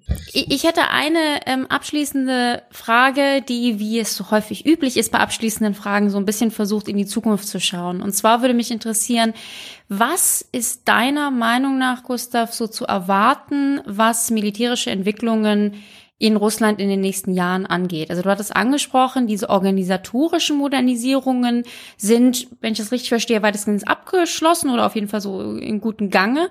Mich würde interessieren, wo geht die Reise deiner Meinung nach hin? Was sind denn auch so ein bisschen die Fokusgebiete? Also wir hatten super duper äh, Waffen äh, angesprochen. Ist, ist das so der Fokus oder geht es mehr so ins Maritime? Was, was ist so über die nächsten Jahre zu erwarten, was da noch so kommt? Also eine der spannendsten Fragen wird, äh, wird, wie, wie erfolgreich dieses Projekt des automatischen Lagesystems äh, sich entwickeln wird. Also es gibt die russischen Truppen zur elektronischen Kampfführung, die, die stören ja nicht nur, die haben nicht nur eine aktive Rolle, sondern auch eine passive Rolle. Die meisten Systeme sind dual-use-fähig. Das sind sowohl Abschöpfer von elektronischer Kommunikation und elektronischen äh, Signaturen, äh, genauso wie, wie eben sie Signale selber produzieren können. Und hier auf diesem Feld gibt's gibt's russischerseits starke Bemühungen, erstens mal die eigenen Kapazitäten auszubauen und zweitens die, äh, nachdem sich ja die Rechnerleistung immer stärker steigert und nachdem sozusagen Cloud Computing äh, auch Möglichkeiten gibt, solche solche äh, Rechner redundant und, und multistatisch aufzustellen, die Möglichkeit über die Abschöpfung des, der elektronischen Signaturen des Gegners ein relativ detailliertes Lage Bild zu erstellen, wo der steht und was der macht. Ähm, nachdem der Westen ja äh, äh, ein Network-Centric Warfare-Fetisch hat, produziert er ja auch die ganze Zeit mit allen Systemen umfassend, äh, am besten auch mit Rundstrahlern elektronische Signaturen. Also das ist sozusagen herrlich auf uns zugeschnitten. Und man experimentiert zurzeit, wie, wie gut hier computergestützte oder rechnergestützte Lageauswertungen herangezogen werden können, um, um, um diese Lagebild zu erstellen und wie redundant kann man das machen und auf welcher Ebene kann man was zur Verfügung stellen etc. Also da, da tut sich viel und das wird dann auch auch Auswirkungen haben auf die sozusagen auf die Führungsfähigkeit und auf die Resilienz der Landstreitkräfte ähm, äh, russischerseits, wie gesagt, um den Endschuss dann an den Gegner anzubringen, ob das ein altes Artilleriesystem macht oder nicht, äh, oder, oder ein neues Artilleriesystem, ist mir dann relativ wurscht, wenn, wenn sozusagen die Lageinformationen schneller, präziser, genauer und ist über den Gegner, als wir über ihn haben, dann kommt auch ein alter Panzer zum Schuss. Gut zum Schuss. Und das ist sozusagen das, das meiste Mittelbare, was sich auf russischer Seite tut. Langfristig gibt es natürlich viele Unwägbarkeiten. Also Putins Pet Project ist wieder die Wiederauferstehung der russischen Marine, obwohl strategisch operativ ganz wenig Sinn macht, aber alte Männer haben Hobbys und wenn alte Männer Hobbys haben, dann aber da möchte ich jetzt, also das wäre ein bisschen unseriös, dann schon hier Fische an Land zu holen. Der Teich ist noch sehr trüb, was sich langfristig in Russland tut. Ich glaube, das, das ist auch nicht am Planungshorizont. Die schauen mal, dass sie innenpolitisch ihre Sache in den Kasten kriegen und äh, Putin, Putin sich einbalsamieren lässt. Diese, die Sache mit der elektronischen Kriegsführung äh, lässt natürlich nur eine Schlussfolgerung zu. Wir müssen wie bei Battlestar Galactica wieder so alte Telefone mit Kabel benutzen, oder? Richtig. Äh, Morsen, ja. So schön ja. Spiralkabel und. Genau. Dann machen wir an der Stelle jetzt einen Schnitt. Gustav, ganz herzlichen Dank. Ähm, ich bin gespannt auch auf die Reaktionen, ähm, wenn wir wieder beschuldigt werden, wir hätten den Russen zehn Meter groß gemalt. Aber das werden wir dann sehen. Haben wir doch gar nicht. Und wir haben sehr viel gelernt. Ja, aber ja. schauen wir mal, was kommt. Gut, damit wären wir beim Sicherheitshinweis. Sicherheitshinweis. In meinem Sicherheitshinweis geht es heute um ein ja tagespolitisches Thema, dessen Analyse aber in der Corona-Berichterstattung so ein bisschen untergegangen ist, finde ich. Und zwar geht es um den Ölpreis, auch relevant für Russland, ähm, der ja eine wahnsinnige Talfahrt hinter sich hat in den letzten Wochen. Weltweit ist das Barrel Öl irgendwie derzeit bei unter 20 Dollar. Also so zum Vergleich, vor einigen Jahren war das Barrel Öl auch schon mal bei 140 Dollar. Und äh, der niedrige Preis ist zum einen eine Folge der aktuellen Corona-Krise, des Lockdowns vor allen Dingen und der, der Wirtschaftskrise. Äh, allerdings wollte die OPEC, also die Organisation der ölproduzierenden Staaten, auf den Nachfrageschock auch reagieren und einfach weniger Öl äh, fördern, damit der Preis nicht ganz so stark absinkt. Und Russland hatte sich dem im März widersetzt, was eben dazu führte, dass die Produktion letztendlich nicht gedrosselt wurde oder nicht so stark. Besonders wichtig aber sind die Unterschiede, denn ähm, wer leidet ganz besonders unter der Situation? Die amerikanischen Ölproduzenten. Denn während der weltweite Ölpreis niedrig ist, wie gesagt 20 äh, äh, Dollar, ist der amerikanische Ölpreis derzeit negativ. Also WTI West Texas Intermediate ist derzeit bei negativ 37 Dollar pro Barrel Öl bei der Auslieferung im Mai. Also das heißt, wer für den Mai von den Amerikanern Öl kauft, wird für die Abnahme dieses Öls bezahlt. Und äh, der Grund, warum das in den USA so ist, hat vor allen Dingen damit zu tun, dass dort die Speicherkapazitäten voll sind und viel des Öls nicht verschifft werden kann, weil es landlocked ist, also keine Verbindung zu Häfen hat. Und das ist, äh, insofern gibt es eine reale Gefahr, dass amerikanische Ölproduzenten hier pleite gehen könnten. So, und jetzt ist das zugegebenermaßen eher so ein Wirtschafts- und Geopolitik-Thema, aber natürlich hat der Ölpreis auch Auswirkungen auf Sicherheitspolitik. Denn dass die USA inzwischen in der Lage sind, ihre eigene Energie oder zumindest Ölsicherheit zu garantieren, hat ja eben auch Auswirkungen, zum Beispiel, dass sie weniger abhängig sind und deswegen auch weniger interessiert am Nahen Osten, was wiederum für die Europäer bedeutet, dass sie sich mehr engagieren müssten und wenn es jetzt tatsächlich dazu kommt, dass die amerikanischen Ölproduktion ähm, durch den niedrigen Ölpreis so sabotiert wird und amerikanische Ölproduzenten pleite gehen, könnte sich das wiederum wieder verschieben. Sprich, der Sicherheitshinweis hier auf den Ölpreis einfach deswegen, weil es etwas ist, was sich lohnt im Auge zu behalten, auch von einem sicherheitspolitischen Standpunkt aus. Mein Sicherheitshinweis ist heute eher im Bereich Human Security und zwar wollte ich mal aufmerksam machen auf ähm, die Verquickung zwischen Klimawandel-induzierten Extremwetterereignissen, Heuschreckenplagen, Hungersnöten und dazu dann noch ähm, der Corona-Pandemie. Wer jetzt noch zuhören will, dem ist auch nicht zu helfen. Also es ist eigentlich sehr schrecklich, ähm, weil in Ostafrika äh, betroffen sind Somalia, Kenia, Äthiopien ist die größte Heuschreckenplage seit 25 Jahren im Gange. Die wird zurückgeführt auf äh, Extremwetterverhältnisse, Dürren und danach große Überschwemmungen, ähm, wie sie vom Klimawandel eben erzeugt werden. Ich habe gelesen, ein Schwarm da ist so groß wie das Saarland. Äh, das Wachstum von diesen Heuschreckenplagen ist im Übrigen auch exponentiell. Äh, das sollte ja inzwischen im Rahmen der Pandemie äh, allen geläufig sein, was das bedeutet. Ähm, und man hat eben Schwierigkeiten, damit umzugehen. Man kann sie nicht ähm, sinnvoll einfangen, weil man könnte die zum Beispiel auch gut essen. Also die sind ja auch eine äh, Proteinquelle. Äh, das kann man nicht in ausreichenden Zahlen. Vergiften kann man sie auch nicht, denn dann sind sie wieder nicht essbar und man vergiftet außerdem natürlich auch äh, die Ackerflächen, ähm, auf denen die unterwegs sind. Und das Ergebnis ist eben, dass jetzt äh, inzwischen gewarnt wurde, dass 265 Millionen Menschen äh, dieses Jahr, äh, also der Hunger droht. Ähm, unter anderem wegen diesen Plagen, aber natürlich auch, weil durch die globale äh, SARS-CoV-2, Covid-19-Pandemie, Produktion und Handel von ähm, Nahrungsmitteln einbrechen. Das heißt, wir müssen in Deutschland, so wichtig die Diskussionen sind, die wir hier zu Hause führen, um die, um die Dinge, ähm, die uns betreffen, auch über den eigenen Tellerrand hinausgucken, müssen auch über den europäischen Tellerrand hinausgucken und müssen schauen, ähm, wo man eben Hilfe leisten kann. Äh, und ähm, ich würde sagen, 2020 ist jetzt gerade erstmal äh, gute vier Monate alt und ich würde sagen, es ist jetzt schon ein ziemliches Horrorjahr. Und da haben wir noch gar nicht darüber gesprochen, was vielleicht mit Kim Jong-un ist äh, und was das heißt für die nordkoreanischen Nuklearwaffen. Ich hab's ja lieber, wenn der Frank Bücher empfiehlt im Sicherheitshinweis. ja, Mein Sicherheitshinweis ähm, betrifft eine Diskussion, von der ich glaube, dass wir sie jetzt und in Zukunft führen sollten, die aber noch gar nicht existiert. Und zwar ist es ja möglicherweise so, dass durch die massiven Schuldenbergen, die äh, Staaten anhäufen zur Bewältigung ähm, der Pandemie und durch die äh, auch massiven äh, Transferleistungen, die im Rahmen der Europäischen Union erfolgen werden, um den Staaten, die von der Pandemie ökonomisch besonders betroffen waren, zu helfen, dass wir in eine Diskussion reingeraten werden, wie demnächst dieses Geld wieder in nationale Haushalte reingeholt werden kann durch Sparen. Und es wird aller Wahrscheinlichkeit nach äh, mal wieder äh, die Verteidigungshaushalte betreffen. Und da rede ich jetzt auch über die Bundesrepublik Deutschland.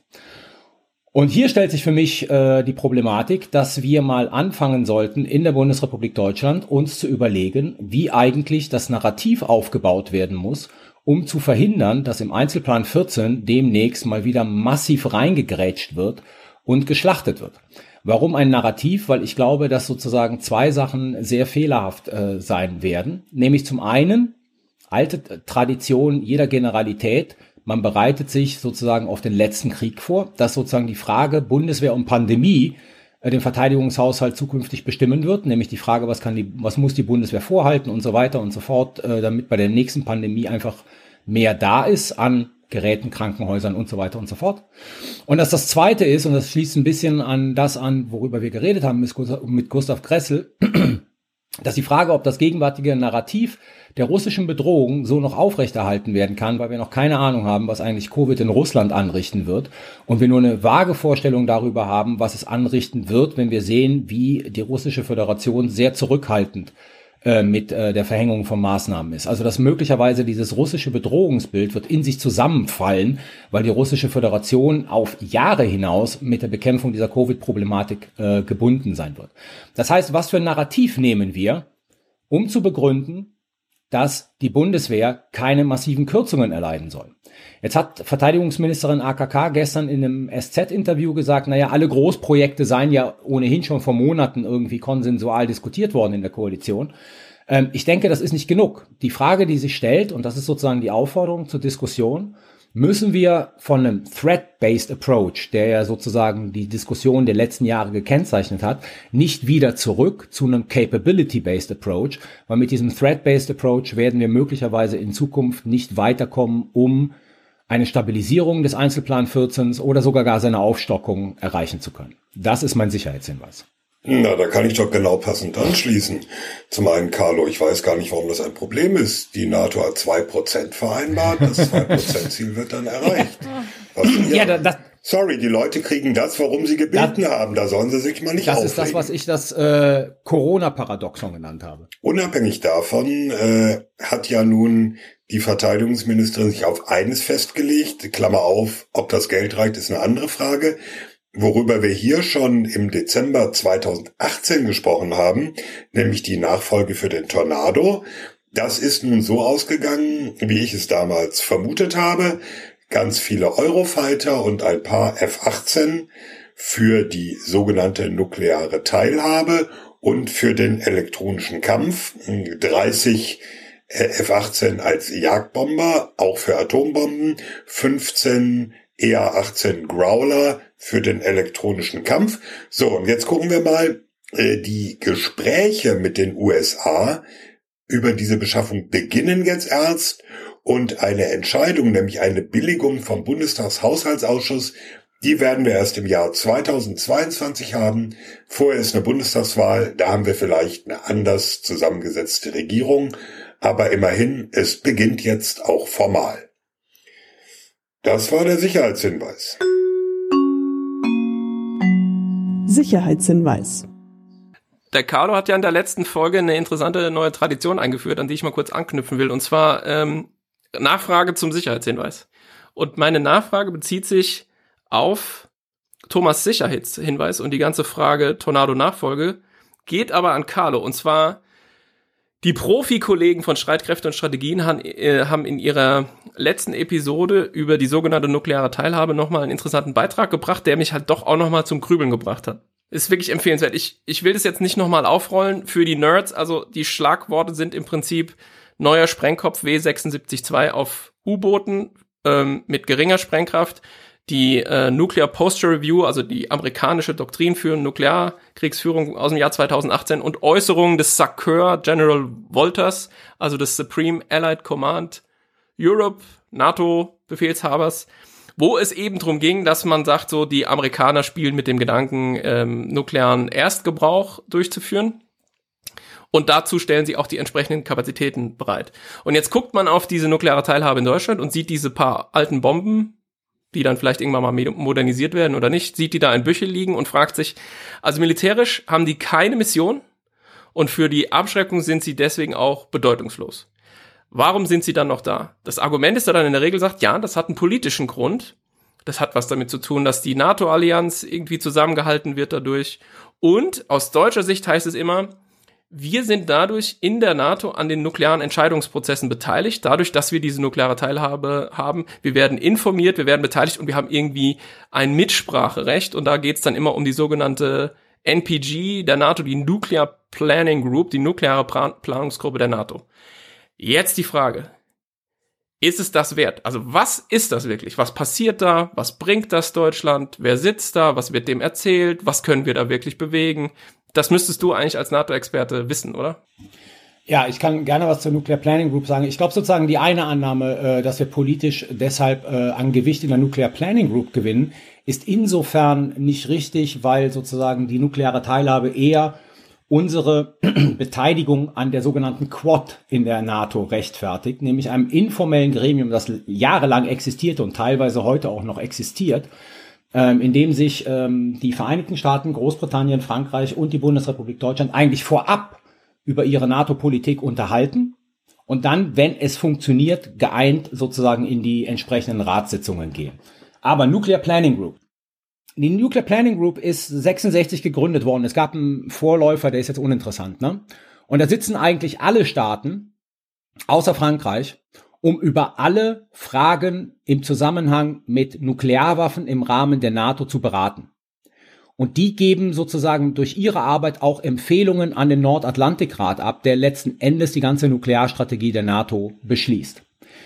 Ähm, diese Nuclear Planning Group ist relativ hoch aufgehangen, weil sie wird gechairt durch den Se Generalsekretär der NATO und eigentlich tagt sie auf Botschafterebene. Also die Permreps, die, die permanenten Repräsentanten der Staaten, sind auch Mitglieder in dieser Nuclear Planning Group.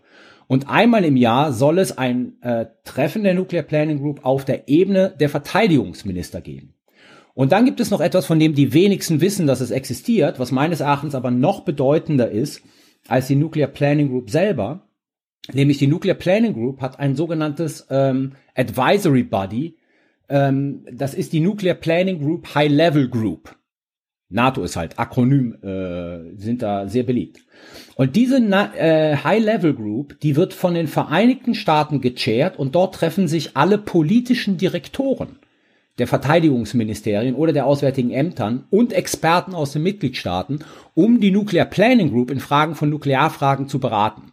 Also das heißt, die Nuclear Planning Group ist relativ hoch aufgehangen. Es ist nicht so, dass da sozusagen irgendwelche Oberstleutnante sitzen ähm, und da im wöchentlichen Rhythmus sich gegenseitig äh, ähm, anöden, sondern sie ist schon, was ihre Komposition angeht, relativ hoch in der NATO aufgehangen.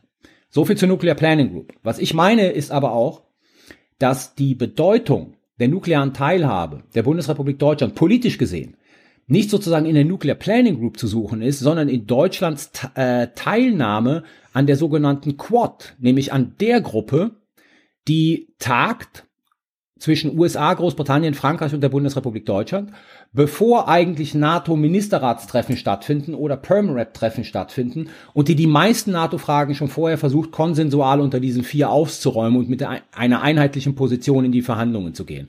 Dass Deutschland da beteiligt ist, resultiert unter anderem aus äh, der nuklearen Teilhabe der Bundesrepublik Deutschland. Ja, damit sind wir am Ende dieser einen monothematischen Folge Diesmal nicht zu Corona. Äh, ich denke, das muss auch mal sein. Äh, ich verzichte mal auf die übliche Abmoderation. Mich haben da so Hinweise erreicht, dieses Standard, sicherheitshalber kann man überall hören, wo es Podcasts gibt. Kommt nicht so gut an. Also, sicherheitshalber kann man überall hören, wo es Podcasts gibt. Äh, wir freuen uns. Wir freuen uns über fünf Sterne auf Apple. Unseren Shop findet ihr bei shop.spreadshirt.de slash sicherheitshalbershop. Auf Twitter unter sicherheitspot. Und die nächste, die 27. Folge, planen wir für den 11. Mai. Bis dahin, passt auf euch auf und bleibt gesund. Es verabschieden sich Thomas Wiegold auf Twitter at Thomas-Wiegold. Ulrike Franke auf Twitter at Rike Franke. Frank Sauer auf Twitter at Dr. Frank Sauer. Und Carlo Masala auf Twitter at Carlo Masala 1. Ciao. Jo, tschüss. Tschüss.